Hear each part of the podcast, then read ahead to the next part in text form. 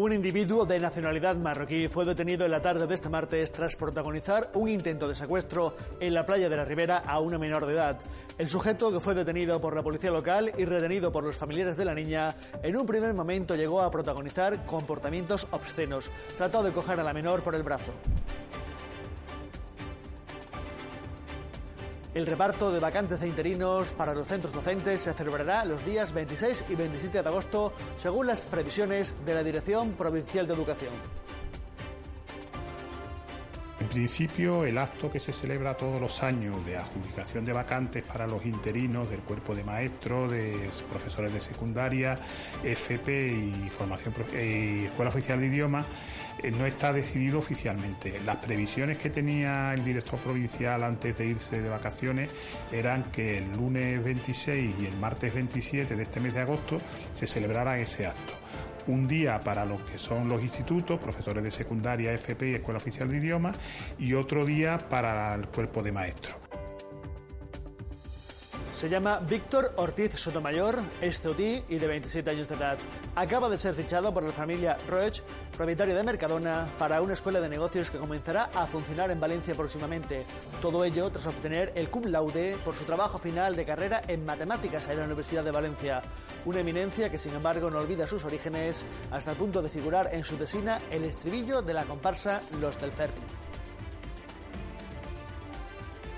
Porque la verdad que justamente, bueno, como llevo prácticamente 10 años fuera de Ceuta, pues es inevitable que uno eche de menos sus costumbres y justo este año que participaba la comparsa de los del ferry en el carnaval de Cádiz, pues quise escribir en la tesilla para que quede ahí lo que es el, estribillo del carnaval. Adivina, adivinanza, dime la ciudad que es, dos columnas, non plus ultra, su nombre empieza por C. Tiene un pasado fenicio y al mar ha abierto sus puertas, unos me dicen que es CAI y otros me dicen que es Ceuta. Muy buenas noches, bienvenidos al informativo de Ceuta Televisión. Estas cambios son algunas de las principales noticias que nos ha arrojado la actualidad de este miércoles 14 de agosto. El resto se los contamos a continuación. Comenzamos.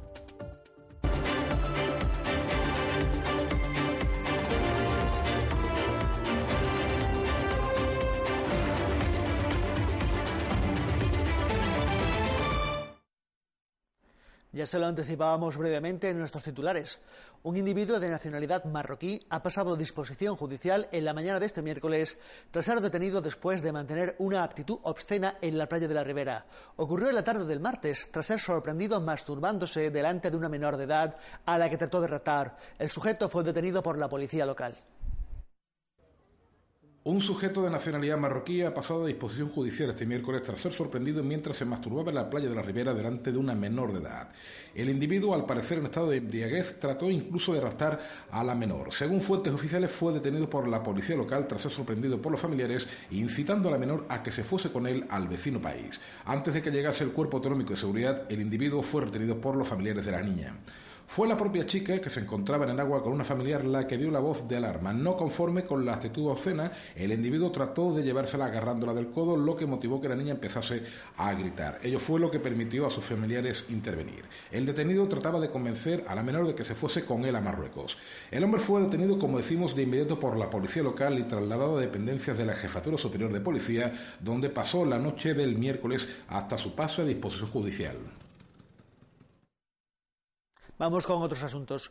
Una investigación del diario ABC que cita fuentes del Ministerio del Interior ha puesto precio al pago de muchos inmigrantes que realizan para ser acercados con una moto de agua a Ceuta, entre 500 y 1.000 euros, por una travesía que apenas dura tres minutos y en muchas ocasiones acaba con la muerte del irregular. El modus operandi de las mafias dedicadas a la introducción irregular de personas en España varía con el paso de los años. Eso es sabido, pero no deja de ser menos escalofriante la falta de escrúpulos en algunos casos.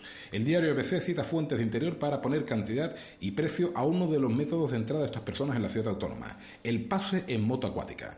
Según dicha fuente, se trata de un negocio perfecto para las mafias entre 500 y 1000 euros por un recorrido que dura apenas tres minutos, algo que la Guardia Civil admite que es difícil controlar debido a la gran velocidad con la que estos aparatos son capaces de hacer el trayecto de ida y vuelta entre Marruecos y España.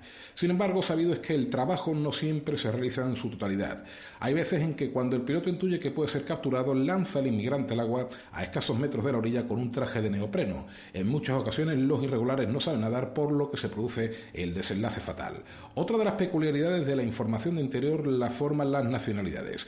Podemos estar hablando no solo de marroquíes o subsaharianos, sino también de argelinos o bengalíes. Personas que en principio puedan tener acceso a algún recurso más que les permita buscar vías alternativas a la patera o el salto a la valla.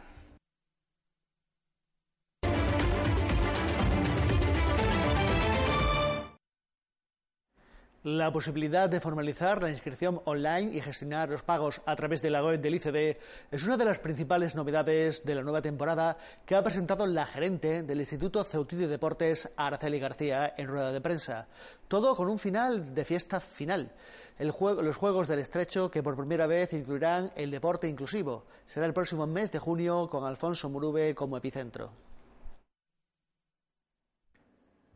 La gerente del Instituto Ceutí de Deportes, Araceli García, ha presentado en la mañana de este miércoles las escuelas deportivas para el inminente curso. Salvo excepciones, algunas pendientes del número de inscritos, todas comenzarán el próximo mes de septiembre con la natación como uno de los puntos fuertes, dado que se ofertarán plazas desde bebés hasta mayores. También la esgrima, gimnasia rítmica, multideportiva, piragüismo, taekwondo, triatlón, equitación, fútbol, atletismo, tenis, pádel, karate, vela, badminton, petanca y la recuperación de las Escuela de Deportes de Montaña y Escalada, que ofertarán en total más de mil plazas.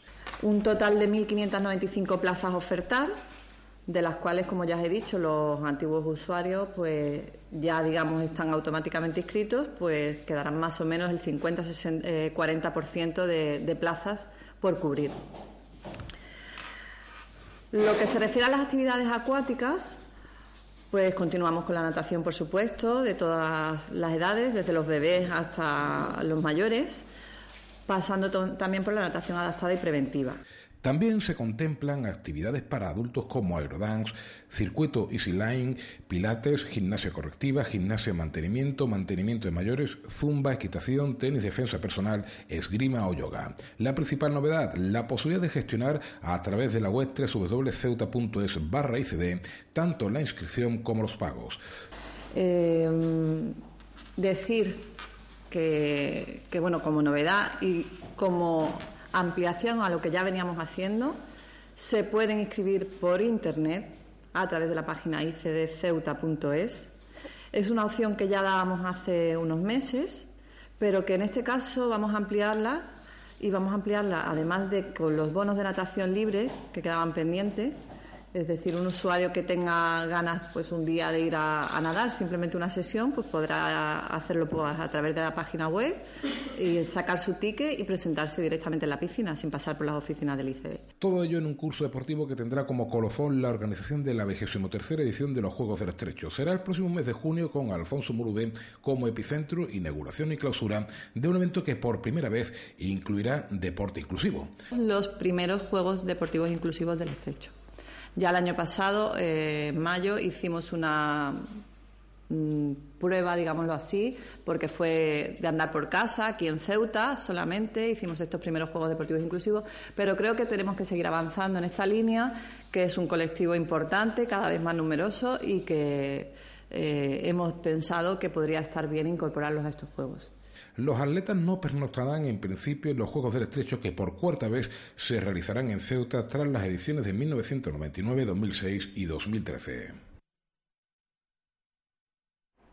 Vamos con otros asuntos. Varios vecinos han denunciado, empleando las redes sociales, la actitud incívica de algunas personas en diferentes barriadas, dejando despojos, sangre y restos orgánicos por los suelos. Una crítica que hacen extensiva a Trace, que asegura que ignora estos restos después de la Pascua del Sacrificio. A pesar de que tanto ATISA, la empresa adjudicataria del contrato de la Consejería de Sanidad, Servicios Sociales e Igualdad para la recogida, almacenamiento, transporte y destrucción de los restos de origen animal, como la CEPAP, distribuyeron los pasados días entre los vecinos unas 17.000 bolsas especiales para los despojos animales, bolsas de 70 por 40 que estaban elaboradas con un material plástico laminado de varias capas muy resistentes y con capacidad para soportar entre 40 y 70 kilos de peso. Muchos vecinos de varias barriadas denuncian la conducta incívica de algunas personas que o bien no han empleado las bolsas adecuadamente cerrándolas apropiadamente o bien no lo han hecho en absoluto. El resultado de esta conducta, dicen, son residuos vertidos por las calles, sangre y otros restos fuera de las bolsas, lo que no solo está provocando un malestar entre muchos vecinos que han empleado las redes sociales para manifestarlo, sino que además podría causar un problema de salud pública, con infecciones, insectos y otros parásitos, si no se limpia con premura, descontaminando cada zona. También hay quejas en la zona de Reyes Católicos por un fuerte olor a sangre seca que impide pisar en las cercanías de los contenedores, así como otras barriadas como Villajovita con residuos sin recoger. Acusan a Trace, la empresa adjudicataria del servicio de limpieza viaria de ignorar estos residuos, dejando la sangre seca sin limpiar, lo que podría, insistimos, causar infecciones. Precisamente la ciudad hizo un llamamiento a todos los vecinos con el objeto de que colaborasen para que los residuos animales fuesen eliminados lo antes posible y evitar estos problemas de salud pública. Además, instaban a la ciudadanía a contactar con el 112 si se localizaban residuos en recoger en la vía pública.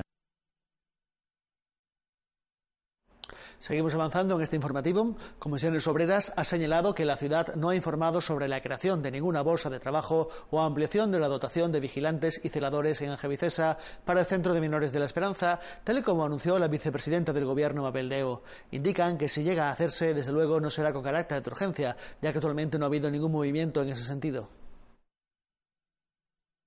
La ciudad no ha comunicado al Comité de Empresa de Angevicesa que planee la creación de una bolsa de trabajo para ampliar la dotación de vigilantes y celadores en el Centro de Menores de la Esperanza. Ninguna. De momento ni constancia, ni información oficial, ni extraoficial, nada. Cero. Suponen que si el Gobierno planea ampliar la dotación de vigilantes y celadores para evitar fugas, no lo hará con urgencia, debido a que eso requeriría unos procesos como la aprobación presupuestaria que de momento no se están llevando a cabo. Lo suponemos, porque aparte tendrán que hacer un planning de presupuesto, de, la formación del personal, supongo que tendrá su trámite y su tiempo, por mucho urgencia pienso yo que tardará, ¿no? Y más ya lo que tú comentas, que no nos han informado de nada, no creo que tampoco tenga tanta, tan, tanta urgencia. También considera necesario clarificar qué funciones tendrá ese hipotético personal antes de decidir si pueden ejercer esas funciones los trabajadores de Angevicesa o será necesario licitar el servicio para que una empresa de vigilancia sea la adjudicataria que emprenda esas labores, pero insiste en que nadie les ha informado oficialmente. Lo que tenemos nosotros de, conocimiento es por, por, ustedes, por la prensa, no, no, no tenemos nada más. Si lo que comentáis es cierto que es un servicio, que es como celador, que no, es, no nos metemos en el trabajo de los vigilantes de seguridad, por supuesto nosotros preferimos que ni se externalice a otra empresa y que formen parte los nuestros, o ya veríamos las, las formas de conseguirlo, ¿no? Pero si es, vuelvo a decirte, si no nos metemos en el terreno de lo que es la vigilancia de seguridad, que es lo que ponía usted en la prensa. Respecto a la bolsa de trabajo existente en la empresa municipal, que sigue después de un año en proceso de baremación, han señalado que se trabajaba a buen ritmo, pero que se han detenido en el proceso debido a varios factores. Vamos bastante bien y vamos bastante eh, rápido últimamente. Lo único, claro, se ha parado un poco con el tema de las vacaciones, con el cambio de gobierno. El, actual gerente se acaba de incorporar, el anterior mm, se salió, eh, hemos tenido un parón ahí, un pequeñito parón pero las últimas veces que se convocaron bastante rápido y vamos adelantando bastante, claro. Ahora ya con el verano y con todo este tema pues se ha paralizado un poquito. La intención del anterior gerente con respecto a la bolsa de trabajo era que nadie quedara fuera de ella por algún error menor en la solicitud, por lo que se han estado repasando una por una, pero aún no se puede determinar un plazo para concluir el proceso y que puedan entrar en funcionamiento. La niebla ha causado durante la mañana de este miércoles retrasos en la línea del estrecho entre Ceuta y Melilla, perdón, entre Ceuta y Algeciras de más de una hora y en algunos casos de incluso hasta tres. Un retraso que ha afectado a todas las navieras. Durante la mañana se desconocía hasta cuándo se prolongaría, algo que ha sucedido hasta media tarde. El puerto de Algeciras está retrasando la salida de los buques de la línea Ceuta y Algeciras debido a la dificultad que está suponiendo para la navegación la intensa niebla reinante este miércoles en el estrecho. La niebla supone un impedimento para maniobrar en la entrada y salida de los puertos, la parte más crítica de la navegación de los fast ferries que cubren el trayecto entre ambas orillas del estrecho, por lo que es preciso extremar la precaución en esa parte de la maniobra. Aunque no está habiendo cancelaciones, el retraso que se puede acumular por las neblinas añade más de una hora a las salidas de las rotaciones previstas, lo que supone que los pasajeros tienen que esperar en ambos puertos la llegada de sus respectivos navíos. La previsión es que la niebla dure una buena parte de la mañana y que se despeje por la tarde, pero no hay información veraz ni un pronóstico sobre cuánto tiempo va a prolongarse los retrasos que están afectando a las rotaciones de todas las navieras que operan en la línea Ceuta-Algeciras en el estrecho de Gibraltar.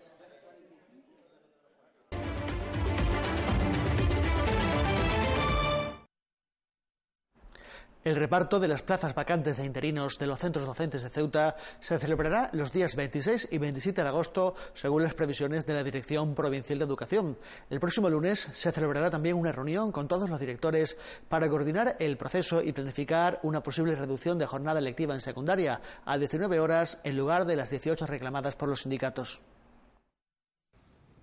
El reparto de vacantes de interinos para los centros docentes es un momento muy esperado para maestros y profesores, ya que determina su destino inmediato para el próximo año. Ya hay una fecha prevista para el del curso 2019-2020. En principio, el acto que se celebra todos los años de adjudicación de vacantes para los interinos del cuerpo de maestros, de profesores de secundaria, FP y formación y Escuela Oficial de Idioma, eh, no está decidido oficialmente. Las previsiones que tenía el director provincial antes de irse de vacaciones eran que el lunes 26 y el martes 27 de este mes de agosto se celebrara ese acto un día para lo que son los institutos, profesores de secundaria, FP y Escuela Oficial de Idiomas, y otro día para el cuerpo de maestros. Tras las vacaciones de los responsables de la Dirección Provincial de Educación, que concluyen el próximo lunes, hay previsto una reunión con los directores de los centros de la ciudad para planificar el proceso. Cumplirán porque ya el lunes que viene se incorpora todo el secretario general, el director provincial, eh, creo que tienen una reunión con directores y ya pues de alguna manera dejarán enjaretado todo esto y seguramente serán esas fechas. Pero todo esto son previsiones que se tienen que confirmar. El retraso en la llegada de las instrucciones para el curso que comienza el próximo mes se ha podido salvar sin que afecte demasiado al funcionamiento de colegios e institutos, no tanto como el menor cupo de docentes esperado. Instrucciones llegaron tarde, pero llegaron y en principio no afectaba a lo que nos temíamos, y era que no se pudieran aplicar las 18 horas en secundaria y las 23 en el cuerpo de maestro. Las 23 en el cuerpo de maestro no aparecen, pero las 18 de secundaria sí. Entonces ahora mismo no existe ningún óbice para que eso se pueda plantear, lo único que estábamos esperando que hubiera un cupo suficiente para poder llevarlo a cabo. A fecha de hoy, las noticias que yo tengo que son las que me ha transmitido la dirección provincial en su momento, es que el cupo no es suficiente para esas 18 horas. Si han mandado algo de cupo, con ese cupo a lo mejor se podría plantear reducir a 19 horas, pero no a las 18. Los sindicatos continuarán reclamando la reducción de la jornada lectiva a 18 horas en secundaria y a 23 horas en primaria. Nosotros vamos a seguir exigiendo hasta el último momento la implantación de las 18 horas. Sabemos que el cupo es importante porque la otra opción que se podría plantear es la opción de que se ponga las 18 horas, pero recortando desdobles, recortando apoyos y demás. Y no nos parece que no nos parece que eso sea una medida acertada, porque de alguna manera en esta ciudad, con los resultados que tenemos escolares y demás, todas esas funciones de desdoble, apoyo y demás son fundamentales. En la mencionada reunión del lunes 19 de agosto se conocerá finalmente cuál es el cupo real y si es posible algún tipo de reducción de jornada a 18 o 19 horas.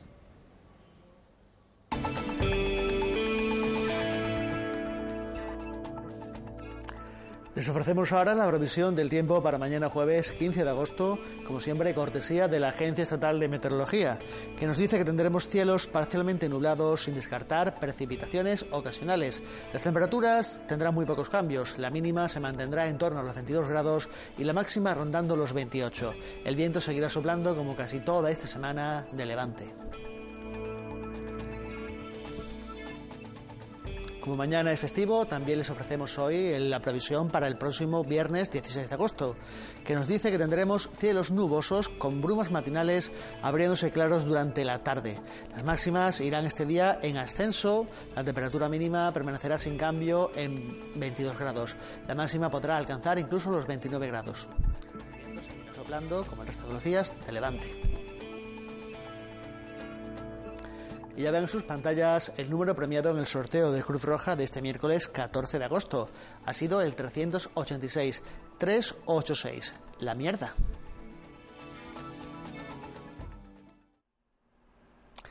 Víctor Ortiz Sotomayor, un joven ceutí de 27 años, ha obtenido recientemente la máxima nota por la lectura de su tesis doctoral en la Universidad de Valencia. El joven ha sido fichado directamente por la familia Roech, propietaria del grupo Mercadona, para ejercer como profesor en una escuela de negocio que próximamente comenzará a funcionar en la capital del Turia. No son pocas las encuestas que señalan que la asignatura más odiada por los estudiantes de ayer y hoy son las matemáticas. Un temario árido, demasiado técnico, unos conocimientos que han fastidiado no pocos veranos y periodos vacacionales. Sin embargo, hay gente que encuentra un auténtico placer en ese complejo mundo de trigonometrías, ecuaciones de tercer grado y polinomios, hasta el punto de convertirse casi en eminencias pese a no alcanzar los 30 años. Es el caso de Víctor Ortiz, un joven ceutí que recientemente ha obtenido la máxima calificación académica el cum laude tras leer su tesis doctoral en la Universidad de Valencia, que ha defendido la gestión de los polinomios. Matemáticas trasta encima, entonces muy muy por encima hay unas estructuras algebraicas que se llaman grupos y estas estructuras algebraicas bueno, modelan muchas situaciones donde se envuelve la simetría, por ejemplo en las moléculas, cuando giran sobre ciertos ejes de rotación, o por ejemplo en un cubo de Rubik, que cada vez que giramos una cara hay una especie de simetría. Todas estructuras estas son grupos y nosotros estudiamos qué propiedades cumplen estos grupos cuando imponemos ciertas restricciones.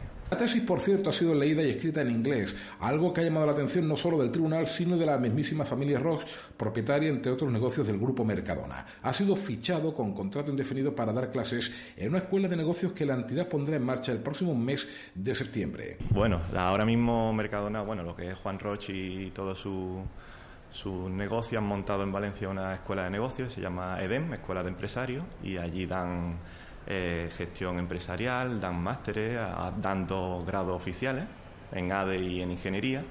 Y bueno, acabo de terminar la tesis, justo voy a empezar ahora en este curso académico a dar clases de, de matemática en uno de los grados. Las matemáticas odiosas para el mortal de los comunes, pero imprescindibles, la ciencia, el arte, la música, los embarazos, el tiempo, el dinero que tenemos en el bolsillo, todo tiene una base matemática, la base de nuestra vida cotidiana, afirma Víctor. A ver en lo que es el bachiller o el instituto, los polinomios, y uno se pregunta, bueno, ¿los polinomios para qué sirven? ¿no? Es complicado de, explicar porque después, cuando uno termina la carrera y, lo que son hoy en día las empresas, el Big Data, el, eh, bueno, muchísimos campos hoy en día que son estudios eh, que necesitan matemáticas porque lo que tenemos son millones y millones de datos hoy en día y necesita alguien que coja esos datos, los trate, saque la información más importante y al fin y al cabo esos son números, es que son matemáticas lo que hay detrás. Víctor Ortiz no descarta la opción de trabajar algún día en Ceuta, aunque admitiendo en su modestia que es muy joven y que su futuro está aún por escribir. Lo que no olvida son sus orígenes. Lleva casi 10 años fuera de Ceuta y en su tesina doctoral ha querido incluir un guiño a su ciudad y al carnaval, el estribillo de la comparsa Los del Ferry, cuarto finalista en el último carnaval gaditano. Porque la verdad que justamente, bueno, como llevo prácticamente 10 años fuera de Ceuta, pues es inevitable que uno eche de menos sus costumbres y justo este año que participaba la comparsa de los del ferry en el carnaval de Cádiz, pues quise escribir en la tesis ya para que quede ahí lo que es el, estribillo del carnaval. Adivina, adivinanza, dime la ciudad que es, dos columnas, non plus ultra, su nombre empieza por C. Tiene un pasado fenicio y al mar ha abierto sus puertas, unos me dicen que es CAI y otros me dicen que es Ceuta. No se atreve a cantarlo, lo deja para los expertos, dice, la humildad que solo es patrimonio de los más grandes. Y hasta aquí la actualidad de este miércoles, así que nosotros nos vamos ya. Pero recuerden que seguimos manteniéndoles al tanto de todo lo que ocurre en Ceuta en nuestros perfiles de las redes sociales Facebook, Twitter e Instagram. Además de, por supuesto, en nuestra página web www.ceutv.com. Me despido ya y volveremos el viernes, como siempre, a la misma hora, a las 9. Pasen un buen día de vacaciones, mañana, buena noche y vuelvan a vernos el viernes. Chao.